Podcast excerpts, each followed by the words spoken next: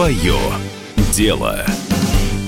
У нас сегодня намечается очень интересный разговор. Дело в том, что наша программа, она всегда основана на вопросах, которые как-то подталкивают нас к тому, где заработать, на чем можно заработать хорошо. И любой наш слушатель и зритель мечтает зарабатывать, не находясь в этот момент в офисе и не работая тяжелыми предметами в руках, зарабатывать головой и предпочтительно находиться где-нибудь на берегу моря. И каждый раз, когда разговор заводится вот о таком способе заработка, первая профессия, которая возникает у, вообще у всех людей в, в памяти, это профессия трейдера, инвестора, финансового аналитика, человека, который на «ты» с акциями, облигациями и другими ценными бумагами. И именно по этой причине мы не смогли отказать себе в удовольствии пригласить нам в студию сегодня человека, который в этом разбирается, ну, наверное, лучше всех из всех, кого, по крайней мере, знаю точно я. Трейдер, инвестор и автор YouTube-блога «Психология спекулянта» Павел Жуковский. Павел, приветствую вас. Да, здравствуйте, спасибо, что пригласили. Очень такое э, яркое название сегодняшней темы. Но тема однозначно интересная, тем более, раз уж мы и говорим про деньги, мы должны про деньги сейчас поговорить именно в таком контексте.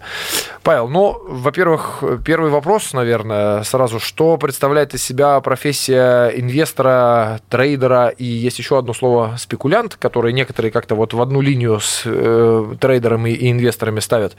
Можете рассказать, в чем разница вообще между инвестором, трейдером и спекулянтом? Вот, наверное, мне с этого хотелось бы начать. Давайте сначала то, что трейдер – это профессия, либо ремесло. Не обязательно, чтобы этим заниматься, получать какое-то образование. Можно физиком прийти на рынок к брокеру и торговать на бирже акциями, облигациями, фьючерсами и прочими производными инструментами. Это так называемая профессия, да, трейдер, ну, торговец в переводе на привычный нам русский язык. А, а различие между спекуляциями, хоть так и звучит, конечно, рисковато, рисковато спекуляция, да, спекулянт, спекуляция, тем более на радио «Комсомольская правда» это вообще как-то звучит странно. Но есть на самом деле и с разница с термином инвестиции. Спекуляция – это получение прибыли при э, изменении стоимости актива. То есть mm-hmm. вы покупаете актив, он вырастает в цене или падает в цене, да, вы закрываете, вы продаете этот актив, либо его часть, и получаете тем самым прибыль. А инвестиция – это вложение в любой актив и получение прибыли от, от э, деятельности актива. Пример. Э, вы купили квартиру, через три года продали э, там, в два раза дороже. Да, mm-hmm. успех, заработали деньги, это произошла так называемая спекуляция. Вы купили, и когда цена изменилась, продали, получили прибыль. А Дешево если вы купили, дорого продали. Вот или нам, по всякому бывает. Да. Бывает удачная спекуляция, неудачная спекуляция. А инвестиция инвестиция – это когда вы купили квартиру, например, с целью сдачи. Вы же можете купить так, на самом деле, и фабрику, и завод, и заправку, там, все что угодно. Вот это основное отличие. Основная ошибка, ошибка обывателя заключается в том, что они разделяют эти два понятия при помощи времени. То есть, если краткосрочно, это значит спекуляция, если долгосрочно, это инвестиция, но разница в другом. А когда мы говорим про инвестиции в ценные бумаги, ну так или иначе, сейчас все наши слушатели и зрители э, представляют себе это таким образом. Я покупаю акцию, когда она упала в цене, и продаю ее тогда, когда она в цене выросла. Это в любом случае спекуляция.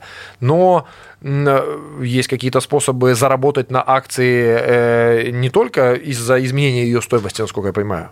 В том числе, да, это получение например? дивидендов. Ага. Это акции и облигации, например. Вы покупаете актив, да, и просто ждете, и вам приходит доход Угу. Вполне себе удобно. Другое дело, что пока вы ждете, стоимость акции может сильно измениться, может, например, упасть тогда вы получаете доход, но все равно вы себе даже не компенсируете первоначальные э, вложения, поэтому здесь тоже с умом нужно подходить, скажем. Хорошо. С чего вы начинали вкратце? Как происходил вот ваш первый путь становления как инвестора и трейдера? С какими ошибками и сложностями столкнулись, если очень коротко? Ну, самое первое, да, что не надо обольщаться, что здесь э, очень высокая выживаемость. В любом бизнесе, как вы знаете, да, недавно была статья хорошая о том, что в течение э, первых трех лет 90% частных предпринимателей закрываются. Это не, не наша ужасная российская статистика, это вообще. Поэтому, когда человек берет на себя какие-то персональные ответственности, персональную ценность как себя, а если рассматриваем трейдинг как бизнес, как профессию, где сам человек и сам себе. Это привлекательно. Почему? Сам себе начальник, сам себе бухгалтер, сам себе работник, как вы говорите, конечно, взял ноутбук, поехал на море. Да, это все так прикольно звучит, конечно, да, но э, шансов и выживаемость э, именно в профессии трейдинга, она менее 1%. С этим э, очень связано очень много причин, почему и как повысить, скажем так, эффективность.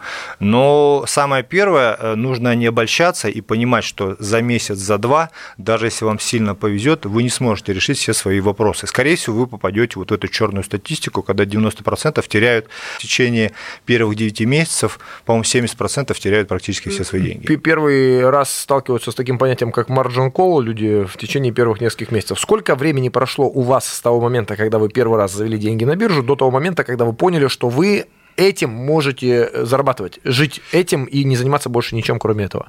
Ну, вы знаете, я бы э, с этим бы э, не очень согласен, потому что все-таки нужно иметь основ... диверсификацию с точки зрения доходов угу. в наше непростое время. Да, лучше зарабатывать и трейдингом, а заработанные деньги от трейдинга инвестировать куда-то еще, чтобы получать еще какой-то доход, чтобы мало заболел, там немножко там хотел отдохнуть, чтобы где-то был какой-то доход дополнительный. Это раз. У меня прошло примерно три 4 года, прежде чем я вообще начал ориентироваться. Но это было в 2001 году, э, Тогда не было очень много видеохостингов, был очень слабенький интернет, вообще информации на эту тему было очень много. Сейчас, я считаю, ситуация гораздо хуже.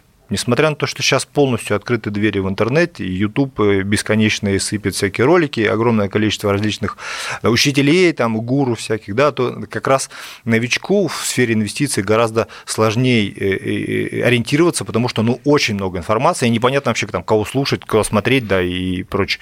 Но в среднее, через пару лет при должном подходе появляется более-менее понимание вообще, что происходит, где я. Угу.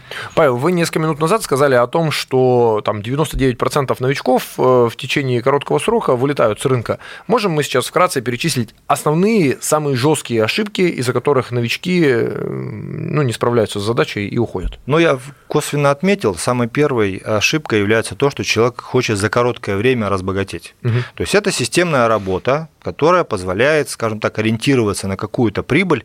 Но, скажем так, для игроков, которые на рынке давно и профессионально себя чувствуют, доходность там, в 30-40% годовых – это дикая доходность. Напомним, да, что банковская доходность на вклад составляет там, не более 8% на данный mm-hmm. момент, а в долларах так вообще там, там полтора процента – это хорошо.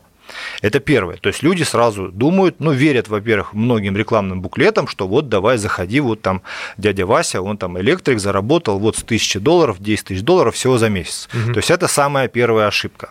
Вторая ошибка – это выбор неправильного направления. Дело в том, что огромное количество различных обучателей, которые обучают и сулят э, вот эти вот сверхприбыли, поэтому это тоже является ошибкой, потому что ну, методики не совсем правильно, потому что методик на рынке не так уж и много, а люди хотят денег.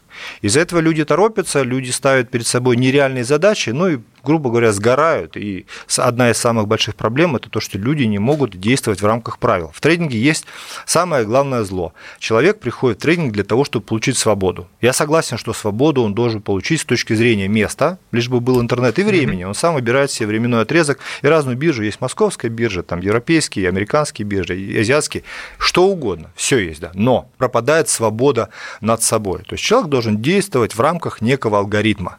И вот сложно себя держать в рамках, и здесь является самый большой парадокс, который выглядит так. Человек пришел за свободой, а должен держать себя в узде. Ну а если мы говорим о том, чтобы возыметь профессию трейдера и в ней преуспеть в конечном итоге, какими навыками необходимо обладать для того, чтобы ну, полностью эту профессию освоить? Ну да, самое первое, очень тяжело людям творческих профессий и творческого характера. Таких людей у нас процентов, наверное, 30, потому что требуется определенная усидчивость, определенный контроль и, скажем так, замыкание себя в некие рамки. Людей творческих очень сложно держать в рамках, они все про свободу, про творчество, про реализацию. Это первое, что как бы это первый признак.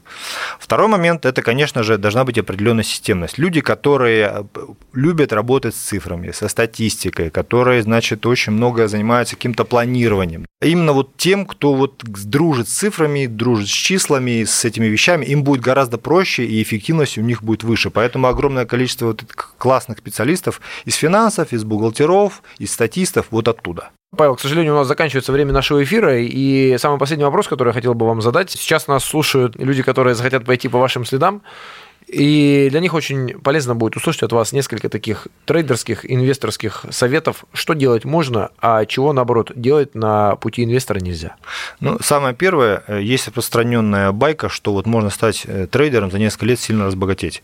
Я с этим крайне не согласен. Практика показывает, что нужно стать специалистом в своем деле, показывать результат на небольших деньгах, да, не с целью быстренько их увеличить, а просто действует в рамках какой-то стратегии, но показывает стабильный результат, я вас уверяю, инвестор сам вас найдет и предложит вам деньги.